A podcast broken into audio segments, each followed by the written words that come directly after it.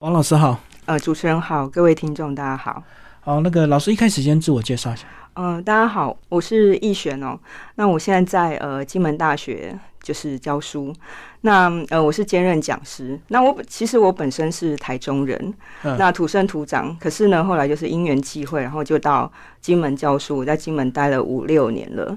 那我觉得这是一个蛮有趣的一个机缘啦，就是说这个机缘也让我就是。在这个环境下，产出了两本书。那呃，今年产出了新书，就是呃，穷爸爸教出富小孩。那我去年是情绪投资。那其实这两本书呢，其实都有一个主题去做串联，就是有关。财经行为哦，就是我对行为这个部分呢，其实是有很大的一个观察的兴趣。那行为在牵涉到，因为我本身有在做投资，那我就觉得说这两个东西加起来是还蛮有趣的一个呃，就是呃观察的一个主题，所以我就产出了这两本书。那今年的这本书呢，《穷爸爸教出富小孩》，其实呢，呃，所谓的穷是指非健康的理财观念和行为，并不只是是。那个物质上的穷，嗯，那家长呢要怎么样？呃，用那个健康的理财观念和行为去导正、去引导呃小孩，然后让他们可以在那个呃呃这个理财的路上呢是比较顺利的。这个就是我在这本书当中会去提到的。呃，再回到刚刚主题，就是自我介绍这个部分哈，有很多人就是不太，当然最近金门就是变成一个旅游和观光的景点啦。那呃，我其实也是呃，大概十几年前去过金门之后，我就再也没去过了。那后来我就是因为工作的关系调到这个金门，我就感觉到，嗯，它其实是一个非常绿意盎然的一个公园。那呃，就是人家会说，哎，里面好像就是新闻会说，哎，是不是有大蟒蛇啦，哈，或者是有孔雀啦？哦，其实这是真的哈，就是我在路上都有看过。不过他们会是在比较偏僻的地方哈，所以不用担心哈。那我觉得，呃呃，金门和台中两个两地的一个观察呢，就是一个蛮有趣的主题。因为我发现我在金门和台中两地呢，我的理财的行为还有态度、消费力是不太一样的，所以我就写出了今年这本书。哈，呃，在那个呃金门的这个部分呢，像呃我一到金门。其实，呃，我就会觉得说，哎，怎么好像旁边都是菜田，好，嗯，然后呢，我附近呢都是中老年人，好，就是呃，就是长辈们，那那些长辈呢，他们就很喜欢，大概早上四五点的时候呢，就牵着他们家的牛啊，然后去下田，好，那。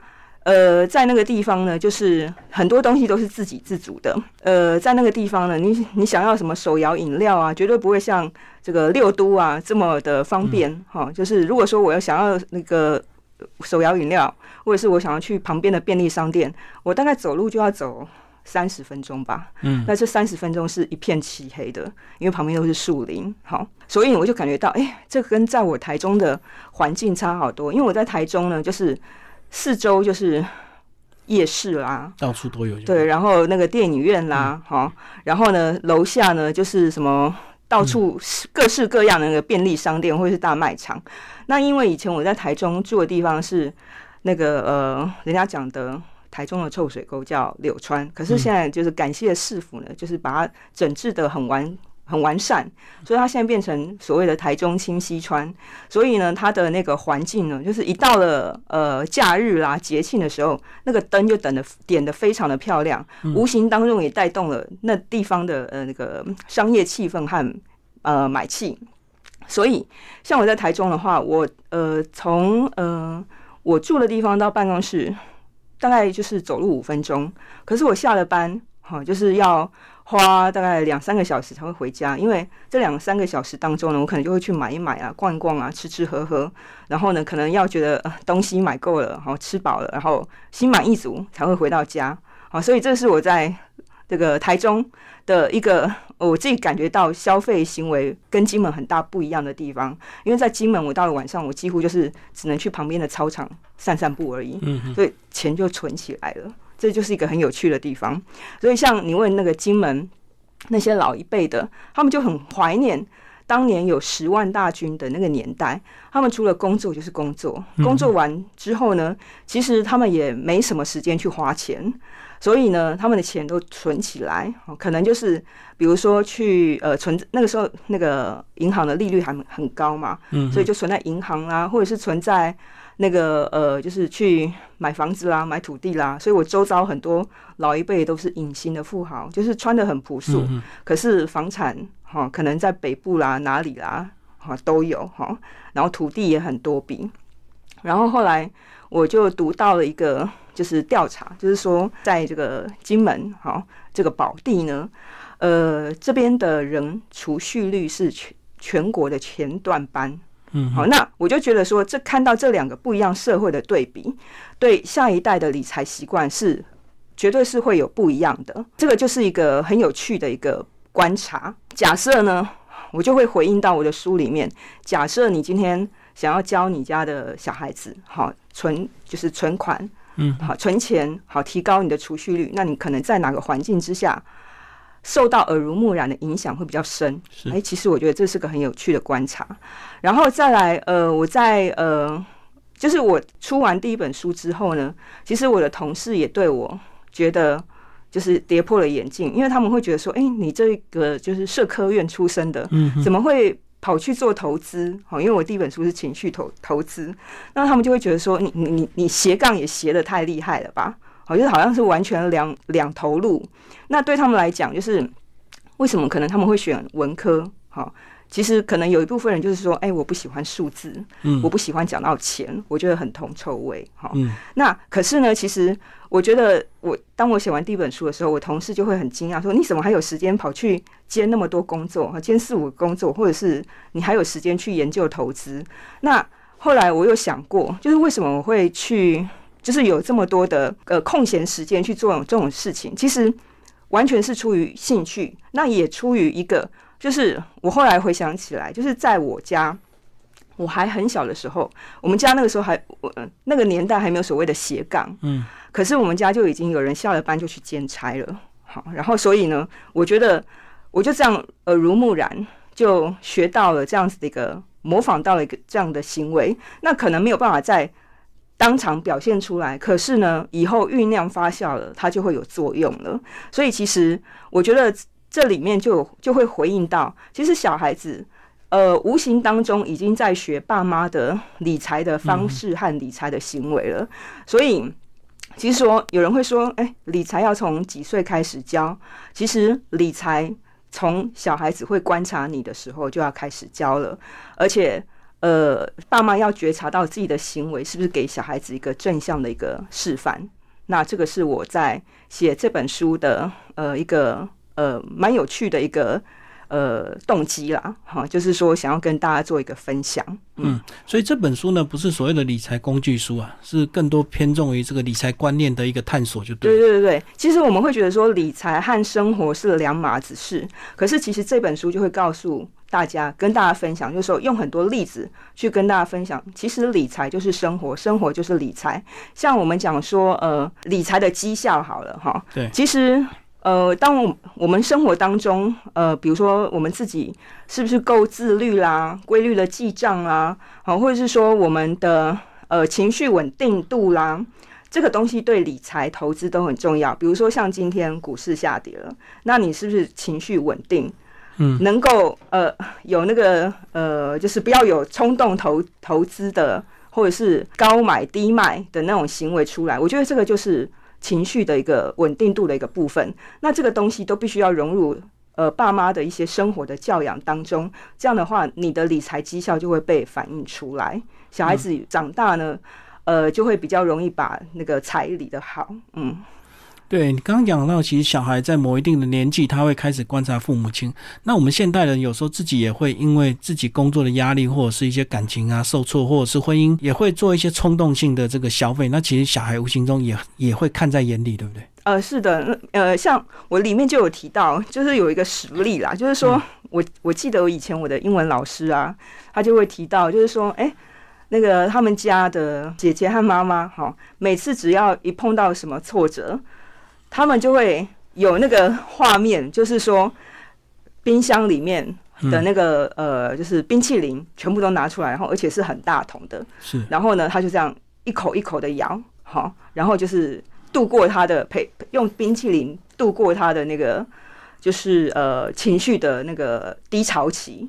那他就说：“哎，你们不要觉得说这个是只是电影当中的画面，可是其实这是实际的。对，好，就是说，呃，你在呃情绪低潮的时候，你要用什么样的方式去度过这个低潮期？那像我的话，呃，其实我就是用呃，比如说我自我投资的方式，比如说有些人低潮期就会去冲动消费买东西，可是呢，我就会转换成我去多学几个技能，然后增强我自己的实力。嗯。增强我的竞争力，那这个就是为什么我我也会去斜杠的原因，就是因为当我在我很多斜杠的技能都是在我呃就是动能比较低的时候，我学到的东西。嗯，那我用这样的方式去充实我自己，一方面也分散我对那些呃挫折的注意力，对，然后一方面也充实了我自己。那说不定这个东西以后都会遇到，就是以后派得上用场。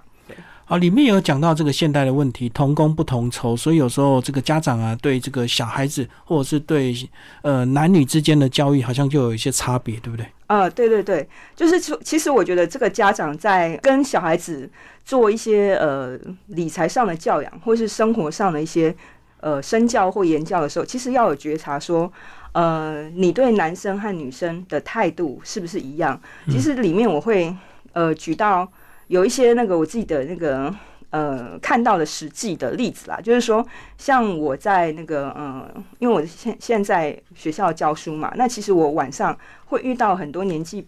呃，比我长一点的那些在职进修的一些学生，那其实我觉得他们很精进，就是他们已经有正职的工作了，可是他们就很想要再多学几个技能。没错，那其实他们就会提到说，因为以前他们家里面呃，对有关呃财的部分啊。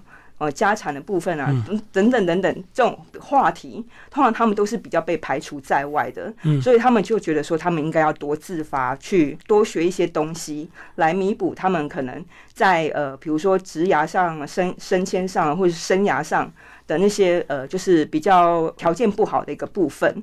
那对，所以这个部分呢，他就会提到说，如果以后他还要生小孩，生男生或生女生，他的态度应。就是对待的态度，一定都要一定都要一致。嗯，对。其实啊，在那个呃研究当中也有提到，书里面有举到一些研究，就是研究当中也有提到说，家长对男生和女生，呃，在谈到理财的时候呢，其实态度是也是有一些差别的。那我不知道这个东西，因为它是一个澳洲的研究，可是我觉得家长也可以去做一个自己行为上的一个观察，就是说它里面提到说。呃，男生呃，家长在跟女生讲那个理财啦，或者是钱的东西、金钱的东西的时候，谈的话题呢，都是比较零碎、琐碎。对，好，然后比较肤浅、比较表面。可是对男生讲到财的东西的时候，哎，都会跟他的未来的目标、人生目标做结合，然后对男生有很高的期望。那这个就是研究上面有指出的。那我觉得也可以提供给家长做一个参考，就是说这样的东西是不是我们在呃，就是平常的一些神教言教，其实是可以去做一些观察的。那里面也有讲到一些延迟，对吧？延迟满足，然后其实就是呃，某一部分代表一定的节俭。那这所谓的自制力这一篇也讲到了一些家长怎么样教育小孩。呃，是的，就是说，嗯，我觉得延迟满足这个东西，呃，其实里面就有一个例子啦，就是说，像有些小孩子可能会，比如说一到了大卖场，哈，就是会。想要什么都想买，对，什么东西都想买。对啊。可是呢，呃，里面就有一些例子，就会提到说，遇到这样的状况，家长可以怎么样去呃引导小孩子？好，比如说可以先把他带到那个呃，就是呃，这个楼梯间，好，先安抚他的情绪，好，然后或者是说所谓的延迟满足，就是当小孩子看到有个东西很想要买的时候，是不是在？出发之前，好进卖场之前，可以先跟他约法三章。如果你这次表现的好的话，哎，我可以用一个什么样的非物质的奖励，比如说一次特别的体验，或是一个玩具书，用这样的方式去鼓励他，正增强他的延迟满足的一个呃，就是行为。那这样的话，这个行为学到了，以后其实他对那种冲动消费的行为就可以少一点。嗨，所以学校老师啊，或者是有时候家长就会用一些技巧，就是用盖章的这个方式，对不对？一定要积到某一个点数才可以拿到奖励，而不是马上开口就马上要，这样也会对小孩有一些这个负面。其实，其实我之前也做过实务工作，那其实我们在。呃，面对这样子的，就是小孩子的时候，其实我们也就常教他们用几点啦，或者是呃几晚几个点啦，然后可以有一个比较好的一个体验，好，比如说带他去呃某个公园去走一圈，好，然后让他有一个很很愉快的那个亲子的时间。我觉得这也是一个蛮不错的一个奖赏的方式，就是说呃用你先等一下几个点，然后让他去期待那个更大的目标。那这样的话，无形当中，一方面可以减缓、减少他冲动的一些行为，嗯，再来就是，呃，透过这样子减少冲动消费，当然也是一个节俭。的一体两面啊，而且在几点的过程，有时候也会压抑下来他当下的那种冲动。呃，是的，然后可能过一阵子，他就会觉得对这种东西，或许他就会转移目标，就并不会那么期待。对，因为其实有有时候小孩子那个冲动，突然开始想要什么东西，其实那个就是一一一一个冲动。等你把他分散他的注意力之后，他其实也忘掉他刚才想要的东西是什么，或者是可能他又冒出新的目标、新的期待。是是是，对，有可能是这样。好，那里面还有讲到一个这个两个关键名词，就是财务安全跟财务自由是有不同的。呃，对对对，就是像财务安全的话，其实我觉得呃，我们人很想要在呃，就是有一个安全感吧。对对，嗨，对。那呃，如果说你财务提高到一个程度的话，其实呃，曾经有个调查，就是说呃，财务提高到一个程度的话。你会觉得比较有安全感，可是当你财务提提高到一个程度的话，你会比较有那种所谓的财务自由。曾经有这样的调查，可是当然那个调查其实也有提到，就是说那个是比较早，可能大概几年前的一个调查。那如果说呃像现在通货膨胀又又起来了嘛，飙起来了，所以那个财务自由和财务安全感的那个水位又要再提升。嗯，对。就那个水平线还要再拉高，就对，是的，是的，嗯，其实我们看到很多艺人为什么好好的，为什么啊年轻的时候可能很红，赚了很多钱，可是到了老了，哎，好像就是因为财务理财的规划不周，或者是投资失败，可能就老了反而没有归属。是的，就是比如说像呃，里面也有提到，就是说。你可以看到，像很多好莱坞的明星，对，好，比如说他们一开始可能，呃，我们讲说他的进攻的能力很强，他很会开源，哦，他做一个东西就会有一个，呃，比如说专利，或者是说有一定的流量，对，或者是说，呃，他的那个，嗯，就是人气很旺很高，嗯，所以呢，呃，他的唱片啦，或者是说他的那个，呃，电影啦，就是很卖座，这个东西可以帮他开源，嗯，好，这个我觉得。这个东西也是呃理财当中很重要的一个部分。你的个性有没有帮你开源的个性？那这样子的那个好莱坞明星呢，就是他的开源的个性特质是有的，可是他防守的能力，就是理财的，比如说守成，怎么样把钱存下来，好，怎么样就是把钱就是放到一个安全的地方，这个守成的能力是比较差的。就是说两个能力应该都要一。都要够好，对，你的钱才能就是真的让你，比如说财富自由。那可是如果你当中哪一个能力好，比如说你防守能力比较差的话，可能最后的那个结果就会像刚刚讲的那个所谓的什么好莱坞明星一样。对，所以我觉得家长在跟孩子提到那个理财的教养的时候，其实呃防守的能力也要注重，然后在那个进攻的能力也要注重。那什么叫做防守的能力呢？就是说。节俭，它其实就是一种防守的能力。什么叫进攻的能力呢？就是说，比如说你，你是不是很好学，然后你很积极，那这样的东西可以帮助你做很多的开源。嗨，那你开源之后呢，你你又能够节流，那你这个那个你才能就是真正的财富自由、心灵自由。可是我觉得还有一个部分要提啦，就是说我们今天讲财富自由，其实重要的是自由，而不是财富。当你心灵自由、物欲少了。其实你的财富无形当中，这因为这是一个相对的感觉，嗯，你用的少，够用就好。那当然，你的钱就不用赚到，好像就是很累，然后就是就是就是只有工作就是工作，对，嘿，那其实财富自由是一个相对的东西。对，如果你比如说够节俭啦，或者是呃你的物欲少的话，其实你很容易就财富自由了。对，就跟你讲的这个住在台中跟住在金门是有差别啊。对，那一样的钱，可是会有不同的自由的感觉。如果在金门的话，你可能财富就不需要那么多。是的，是的，也是会达到一样的自由感。对，因为其实像现在花不到钱就对。像前一阵子菜价飙升嘛，嗯，其实我的邻居都送我很多菜，然后地上的菜吃完之后呢，哎，有一天我发现，哎，怎么？头上还有香蕉还没有拔下来，所以其实，在那个地方，其实花用少，当然钱就很。容易存得起来，嗯，对，而且我觉得还有个行为可以观察，就是说，如果你不确定你财富到底到了自由的程度，如果你今天看到什么新闻缺什么东西，你会慌张的去抢购的话，那就表示你一定还没到财富自由，嗯，不然你花的时间成本其实会超过你省下来的钱，对不对？嗯，是是是。我们看到每次加油站要涨很多的时候，你排队要排一两个小时才加到油，嗯哼。可是你省回来的钱，搞不好比那个你在代数那一两个小时。对对对，花的还多，也是也是，不过还好，就是我在金门，我们都不用排那么久。对啊，包括最近讲那个鸡蛋的问题一样啊，对对对，很多人知道哪边有鸡蛋，千里迢迢就要去抢。对对对对，那那其实还好，就是我也我我也不知道为什么我这么有这个机缘啦，就是搬到一个我完全以前我想都没有想过的地方，就是说这个地方让我相信六多的小孩子去那边住起来一定会觉得感受很无聊吧。还一开始可能会觉得很无聊，可是后来你仔细观察你的行为之后，你会发现，哎，很不一样，会被整体的大环境影响。对对对对。而且当大家整个都早睡的时候，你真的你很自然就看到整个天黑，乡镇都黑了，你好像自然也觉得该睡。对，就觉得说，哎，其实这个时候呢，我就会开始再去学点东西。嗯，对，就是说多利用时间吧。嗯，把你的时间。比如说像像我有一些朋友，他们比如说金门的朋友啦，晚上可能他们就还会再去学一些东西。嗯，那有一些人呢，晚上就是比如说呃休息啦，看电视。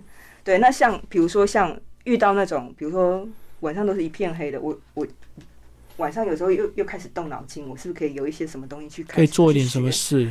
其实插一个题外话，像以前我们有小小三通的时候，我就想说，我是不是假日？再去学一个，去厦门念书，对对对对对，因为厦门的大学其实也还蛮不错，竞争力也还蛮强的，所以我就想说，哎，是不是可以再去厦门念个念个什么？哦，反而去那边念比回来台湾念方便，对，成本也比较低。对对对对，而且其实我觉得厦门是一个蛮有趣的地方。当初我为什么会搬到金门，是因为我在厦门也有一些朋友，然后在。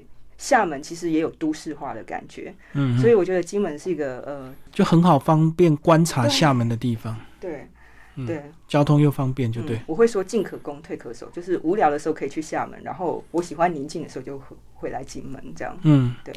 好，那其实里面还有提到一些这个品牌迷失啊。如果说你家长过度依赖品牌来衬托你的个人身份，哎，小孩无形中也会学到一些虚荣感。然后你里面有举一些例子，一些。过去这个小孩诈骗，结果才十六岁，对对，然后骗了很多钱。对对对，其实那是呃嗯，之前我碰过的一个实际的一个个案，但是我是用化名的方式把它写出来。那其实呃书里面其实有讲到什么叫非健康的理财观念和行为。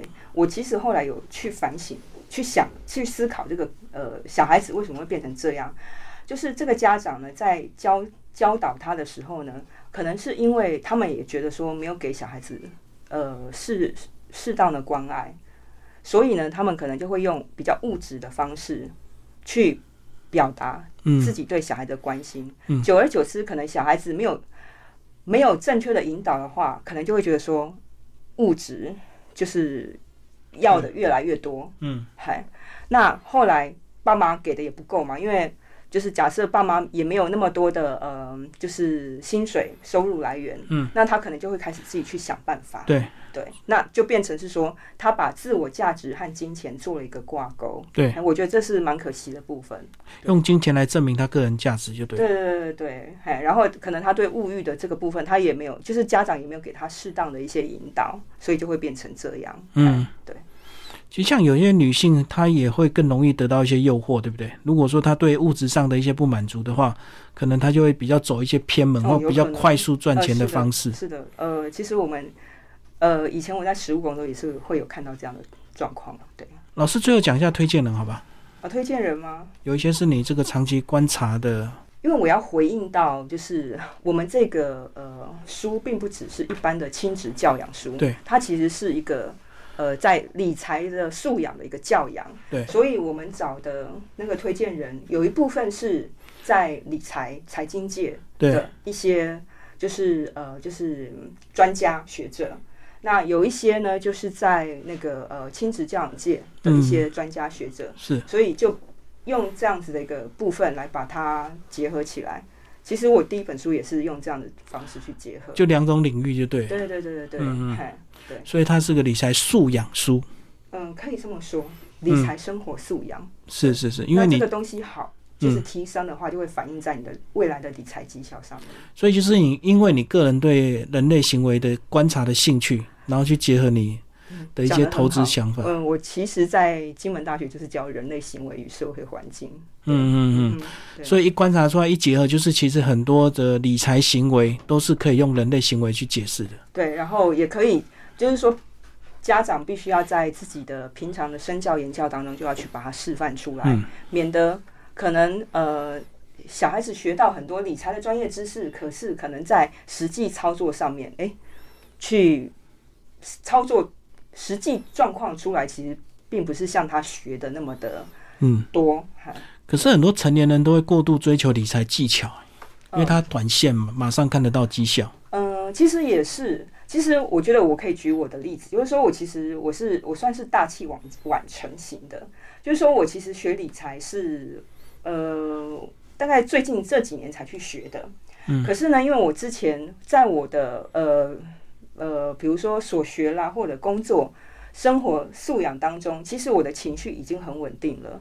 那我也不会去求快，我也不会去就是追高。嗯嗯。那所以就变成是说，虽然呃我是很晚期才去学呃理财啦，或者是才去学投资，可是因为在呃比如说碰到呃嗯二零二零三月的那个疫情刚出来的时候，其实我就危机入市。嗯嗯。是，可是我。